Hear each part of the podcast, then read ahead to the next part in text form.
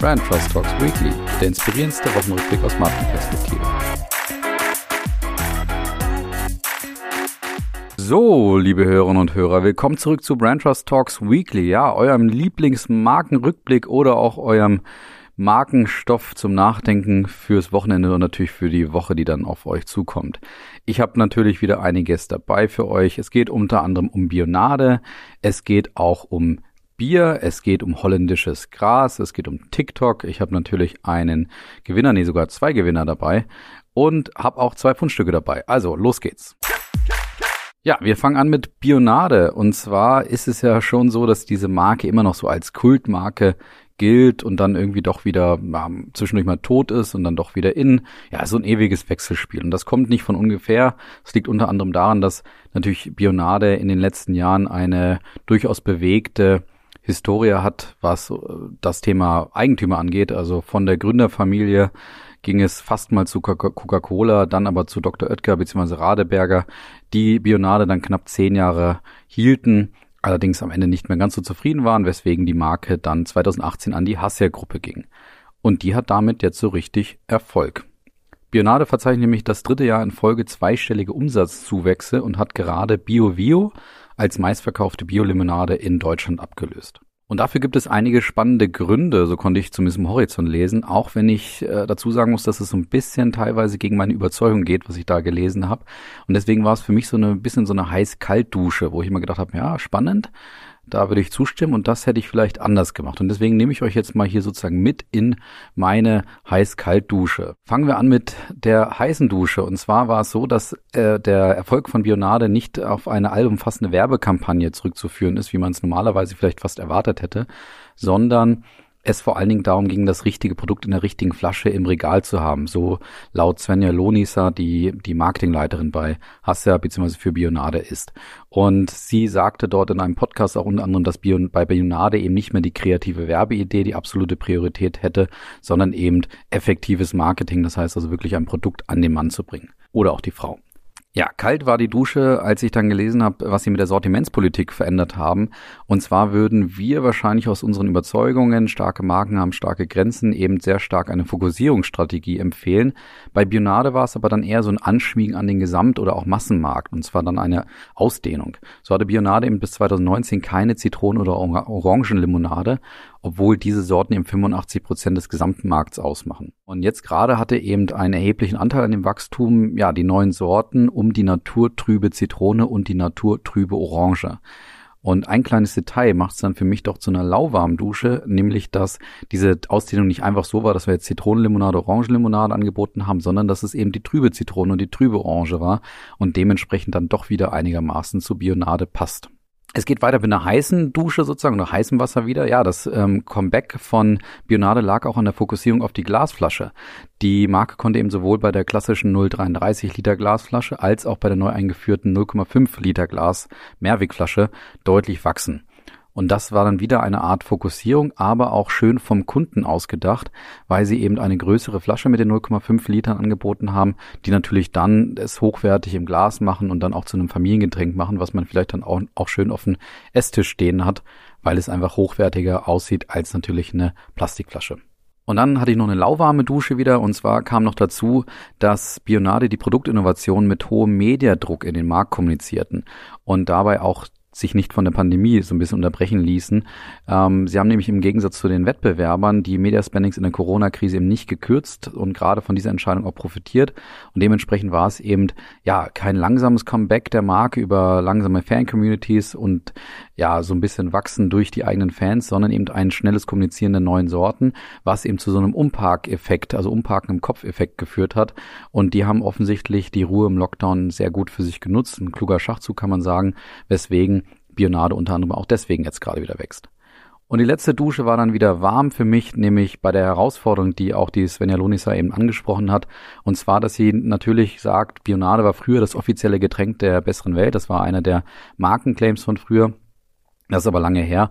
Und jetzt hat eben ähm, die neue Lead-Agentur auch gesagt, ist ehrlich gut, aber man möchte eigentlich langfristig wieder ein bisschen zurück zu dieser Idee des offiziellen Getränks einer besseren Welt. Und genauso hätte ich Spionade auch empfohlen, sich eben zu überlegen, nachdem wir jetzt so ein bisschen Umparken im Kopf betrieben haben, jetzt wieder in den Regalen stehen, dass man natürlich Differenzierungspunkte findet, um sich am Regal dann auch durchzusetzen. Und dafür braucht es langfristig natürlich wieder andere Merkmale, fernab von Sortiment und Co., sondern auch wieder tiefe Identität um auch wirkliche Markenfans zu gewinnen und anzuziehen und nicht nur Produktfans. Und wo ich jetzt ja letzte Woche noch auf das Marketing so ein bisschen hatete, kann man sagen, ist jetzt also so eine Strategie ganz spannend hier dabei von Bionade, wo man sieht, man kann auch in, erstmal in den Wachstum gehen, man kann eben dieses Umparken in, äh, im, im Kopf so ein bisschen vorantreiben und dann auch die Markenaufladung unter Umständen später nachholen. Das ist ja so ein bisschen die Strategie von Bionade. Ich hoffe allerdings, dass es nicht zu so einem losen Purpose-Gequatsche dann wird langfristig, sondern Bionade vielleicht gerade seine befähigte Historie nutzt, weil der Gründungsmythos der Limonade war eben, dass die Gründer davon angetrieben waren, eine Art gesunde Limonade anzubieten und deswegen überlegt haben, wie sie den Fermentierungsprozess eben nutzen können, um eine Limonade praktisch zu brauen. Und das könnte ja ein spannendes Thema für den Purpose oder eben diese Identität in der Zukunft sein. Ja, wir müssen über TikTok sprechen. TikTok ist ja gerne so die App der Gen Z und wird so ein bisschen auch als irrelevant verschrien von einigen eben, ja, da tummeln sich nur die jungen Leute und den Älteren ist es halt alles zu komplex. Und vielleicht auch deswegen macht eben TikTok jetzt gerade die größte bisher gestartete Markenkampagne in Deutschland ähm, für ihre Marke auf. Und die Punchline von TikTok diesmal ist, wir sind mehr als du denkst. Und der 30 Sekunden Spot zeigt eben einen Zusammenschnitt verschiedener Kurzvideoschnipse, die so ein bisschen die Vielfalt von, von TikTok, die man eben auf der Plattform auch sehen kann, eben einmal in diesen 30 Sekunden zeigen. Also von den Challenges, die wir sicherlich alle ein bisschen kennen, über natürlich auch irgendwie ähm, humorvollen Content bis hin zu den politischen äh, Themen, die auch bei TikTok immer wieder gezeigt werden. Und man kann jetzt diesen Slogan durchaus zweideutig verstehen und deswegen finde ich ihn durchaus interessant, nämlich dass man auf der einen Seite natürlich sieht, dass sich viele dort auch tummeln, die für ihre Überzeugungen einstehen und dann dieses wir sind mehr als ihr denkt oder mehr als du denkst eben ja gerne auch von Gruppen skandiert wird, ähm, die sich gegen negatives Gedankengut ähm, stellen wollen und sich da ähm, ja immer so wieder so zeigen, dass also dieses negative Gedankengut ist eben nicht die Masse, sondern eine Randgruppe. Und so kann man sicherlich den den Claim von äh, TikTok hier auch verstehen. Die Zweideutigkeit kann man aber natürlich auch darauf beziehen, dass TikTok einfach damit unterstreichen möchte, dass man auch relevanter ist, als viele vielleicht auch denken.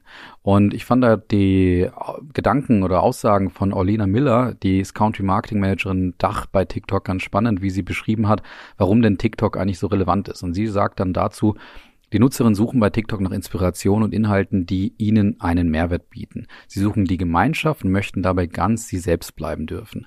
Und weiter sagt sie dann dazu, genau das wollen wir in der Kampagne zum Ausdruck bringen. Die unermessliche Fülle und Tiefe an Themen in Verbindung mit unserer vielfältigen Community macht TikTok so interaktiv.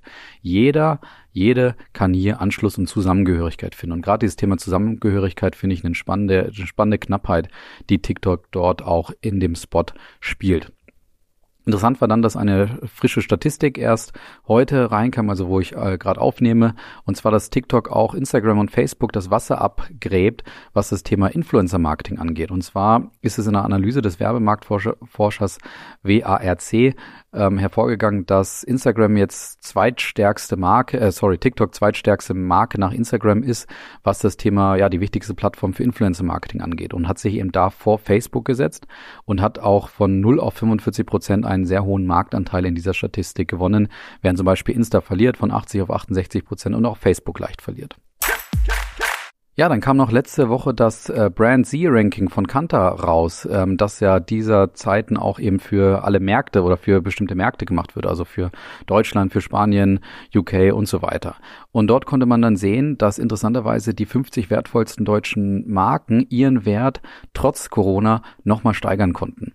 Und zwar wird der Wert, der Gesamtwert der deutschen Marken auf 353 Milliarden US-Dollar von Kantar taxiert. Und die, das, diese, diese Zahlen sind durchaus bemerkenswert, weil es eben nochmal fünf Prozent höher ist als 2020, also in dem Vor-Corona-Jahr praktisch. Der Managing Director Brand, Media und Communications von Kantar in Deutschland, Christoph Prox, beschreibt es unter anderem so. Obwohl es sich um eine der dramatischsten Krisen für das Gesundheits- und Wirtschaftssystem seit Jahrzehnten handelt, zeigen sich die deutschen Marken sehr robust. Tatsächlich konnte eine Mehrheit der Marken im Ranking ihren Wert steigern. Und da hat er auch noch ein paar Gründe dann später ähm, angeführt, die ganz spannend sind. Eben einerseits, dass es damit zusammenhängt, dass, dass, äh, dass die Kategorien äh, in Deutschland sehr vielfältig sind. Das heißt, man hat eine ungewöhnliche Bandbreite im Portfolio der deutschen Marken Marken, was dazu eben geführt hat, dass man nicht unbedingt so oder eben, dass man eher zugelegt hat und nicht so wie andere Länder verloren hat. Es ist nämlich ganz spannend, dass zum Beispiel Travel, die Travel-Industrie mit minus 62 Prozent zu Buche schlägt oder die Bioindustrie mit minus 43 Prozent. Aber das wird eben kompensiert durch Technologie oder auch die Autobranche, die eben zu den Gewinnern trotzdem, trotz der Pandemie gehört. Auch die von E-Commerce getragene Logistik ist eben ein Grund, warum der deutsche Gesamtwert sozusagen steigt. Das liegt unter anderem an Zalando, also als E-Commerce-Unternehmen, aber auch an DRL und Schenker, die ebenfalls vom E-Commerce profitiert haben und sich unter den Top 5 der Gewinner mit dem relativ größten Wachstum eben tummeln. Zalando legt da nämlich um krasse 64 Prozent zu und ist jetzt im Markenranking über 5 Millionen Euro, äh, 5 Milliarden Euro wert. Auch die Exportstärke spielt natürlich naturgemäß eine Rolle und das zeigt einfach, dass Deutschland dort besser steht als zum Beispiel Großbritannien, die minus 13 Prozent des Gesamtwerts verzeichnen mussten, die Niederländer mit minus 12 Prozent oder auch die Spanier mit minus 15 Prozent. Ähnlich starke Exportnationen wie China verzeichnete hingegen ebenfalls ein Wachstum von 12 Prozent. Und dann habe ich noch zwei weitere Gründe, die eher von mir äh, oder durch mich jetzt entstehen. Ähm, und zwar einerseits, dass ein weiterer Grund auch immer die vermeintliche Verzögerung bei solchen Statistiken ähm, sein kann die nämlich oftmals auch dann erst äh, gewisse Krisen im nächsten Jahr zeigen. Deswegen müssen wir im nächsten natürlich auch wieder genau drauf schauen. Eine weitere Hypothese ist sicherlich dann auch, dass starke Marken in Krisen eben eher Gewinner sind und das zeigt sich zum Beispiel unter anderem bei den Automarken. Mercedes nahm um ein Prozent zu BMW und Audi gar um fünf Prozent und Porsche sogar um zehn Prozent und da zeigt sich eben diese Markenresilienz dieser starken deutschen Marken. Ja, kommen wir zum Gewinner oder zu den beiden Gewinnern. Und da fange ich jetzt erstmal an, bevor ich dann an meinen Kollegen Bernhard übergebe. Und zwar ist Gewinner, ja, äh, Hendricks Gras Snowden, kann man das sagen. Es gibt nämlich kein Gras aus Holland für die WM in Katar. Ja, den Witz musste ich jetzt natürlich machen. Es geht natürlich um den niederländischen Toprasen, der in vielen Stadien bei Fußball-Großereignissen verlegt wird. Und diese, diese Firma aus den Niederlanden hat sich jetzt eben gemeldet und boykottiert die katarische WM beziehungsweise möchte die Stadien nicht mit ihrem Rasen ausstatten. Und das liegt unter anderem daran, dass jetzt immer mehr bekannt wird über Todesfälle bei den Bauarbeiten in Katar. Und ganz bemerkenswert war einfach dabei, wie authentisch die Firma auch zu Protokoll gab, dass sie sich eben stärker als auch mit dem Thema auseinandergesetzt hat und dadurch jetzt inzwischen sagt, sie können das nicht mehr mit ihren Werten vereinbaren und deswegen einen solchen Großauftrag, ja, also der auch mit Reputation verbunden ist, eine WM in Katar zu unterstützen, dass sie das eben absagen und die Stadien, also ich glaube, das sind insgesamt drei Stadien, die sie eben nicht ausstatten mit ihrem Rasen. Ja, da zeigt sich eben die Haltung von dieser Firma und deswegen sind sie für mich hier Gewinner. Beim zweiten Gewinner gebe ich rüber an meinen ja, Feldreporter sozusagen aus dem Biermarkt, nämlich Bernhard Scholz, Kollege bei mir bei Brand Trust hier. Bernhard, erzähl mal was zu deiner, zu deinem Biergewinner sozusagen. Hi Colin, Bernhard hier. Heute wieder mit einem Gewinner der Woche. Und zwar würde ich diesmal Brewdog ins Rennen ähm, werfen. Brewdog ist eine, eine Firma, mit der mich persönlich auch was verbindet. Ich habe ähm, lange Zeit in Aberdeen in Schottland gewohnt und daher kommt ja diese, diese IPA-Marke. Ähm, das heißt, die machen Craft-Bier und löschen damit so diesen Durst nach Differenzierung im Biermarkt, weil einfach der ganze Einheitsbrei ähm, auch die Kunden langweilt auf lange Sicht und Brewdog bringt da eben kantige eigene Produkte auf den Markt bis so weit, ähm, dass die da auch mal in toten Tieren verpackt werden, was man natürlich nicht mögen muss und auch wahrscheinlich nicht sollte, aber zeigen ganz stark Kante im Markt. Und weil das so lukrativ ist, hat sich Aldi überlegt, in Schottland mit einem ähnlichen Bier auf den Markt zu gehen und hat auch ein IPA, also ein India Pale Ale, auf den Markt gebracht. Dann ähm, sah der nur leider genauso aus wie die Produkte vom Brewdog, woraufhin Brewdog sich per Twitter gemeldet hat und gesagt hat, ja, dann ähm, kopieren wir euch eben auch hat aber in letzter Instanz jetzt dazu geführt, dass Aldi und Brewdog gemeinsame Sache machen und jetzt im Aldi Süd ähm, Aldi und Brewdog Produkte anbieten werden. Also ich glaube, ab 17. März geht's los und ja, somit hat die Marke Brewdog geschafft, von diesem ein Stück weit elitären, von der Anklang der Craft-Bier-Branche wieder runterzukommen. Teilweise kosten da ja eine Flasche mehr als ein Kasten herkömmliches Bier. Ähm, und über die Partnerschaft mit Aldi werden sie jetzt einfach ähm, ja, flächenwirksamer oder können einfach mehr Kunden erreichen und da ihr eh schon ganz starkes ähm, Profil weiter aufbauen. Daher ein ganz klarer Gewinner der Woche. Danke, Bernhard. Verlierer habe ich heute keinen, aber ich habe zwei Fundstücke dabei für euch. Und zwar ein, einerseits Apple. Und zwar ist es so, bei Apple geht's an allem Anschein nach zurück ins Sockengeschäft. Ja, jetzt würdet ihr sagen, Socken, hä, Apple? Ja, es ist tatsächlich so, dass Apple schon mal zu iPod-Zeiten Socken verkauft hat, um eben die iPods zu schützen. Und jetzt geht's zurück in dieses Geschäft. Allerdings setzt Apple sozusagen einen drauf, verkauft nicht nur Socken als vermeintliche Taschen für ihre äh, Geräte, sondern sie haben ein Patent angemeldet und das auch äh, erteilt bekommen, wo es um Socken geht, die Augmented Reality Rückmeldungen geben sollen. Das heißt also Vibrationen zum Beispiel oder Wärmereaktionen etc.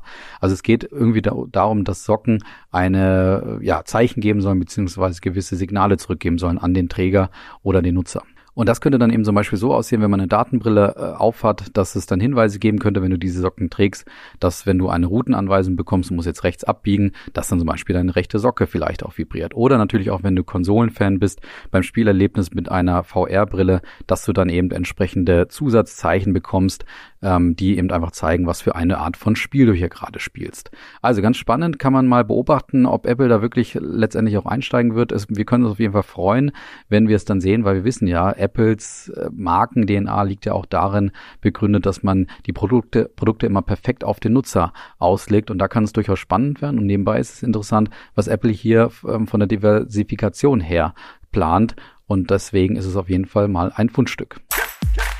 Ja, über Bier wollte ich nicht reden. Theoretisch ist das Thema Menstruation sicherlich auch nicht unbedingt mein Thema, aber ich mache jetzt mal so einen Tabubruch, weil darum geht's ja auch bei diesem Thema. Es soll ja ähm, den Weg in die Gesellschaft finden, deswegen rede auch ich über Menstruation. Und zwar muss ich dann von Stefanie Renz und Tanja Hernandez ähm, er erzählen, die ein Spiel entwickelt haben, wo es eben rund um die weibliche Menstruation, um sexuelle Aufklärung und auch die weiblichen Geschlechtsteile geht. Und das ist ein Brettspiel, das dem Brettspiel Kalaha entlehnt ist. Ich kenne das Spiel selber nicht und das wurde durch Crowdfunding finanziert.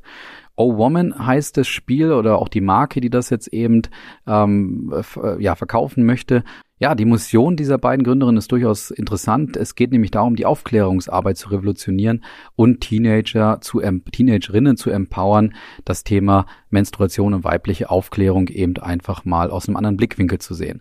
Und spannend ist auch noch, dass Renz, also die Gründerin, im Mai letzten Jahres mit den Entwur ersten Entwurfsideen zum Schreinermeister Sebastian Strauch gegangen ist und der wiederum sofort Feuer und Flamme war. Und da jetzt kommt es, weil nämlich seine Schreinerei normalerweise High-End Innenausbauten unterstützt, diesmal allerdings dabei war bei diesem Projekt, weil seine Marken-DNA sozusagen darauf ausgelegt ist, alle Aufträge zu unterstützen, die nicht Standard sind. Und deswegen meint er, dass dieses Spiel, das eben auch nicht Standard ist, wunderbar reinpasst. Ja, die Serienproduktion von O Woman soll in diesem Jahr eben starten. Der Online-Shop ist schon seit Februar live und es soll auch weitere Dehnungen sozusagen dieses Spiels geben, zum Beispiel ein Spiel über das männliche, männliche Geschlecht.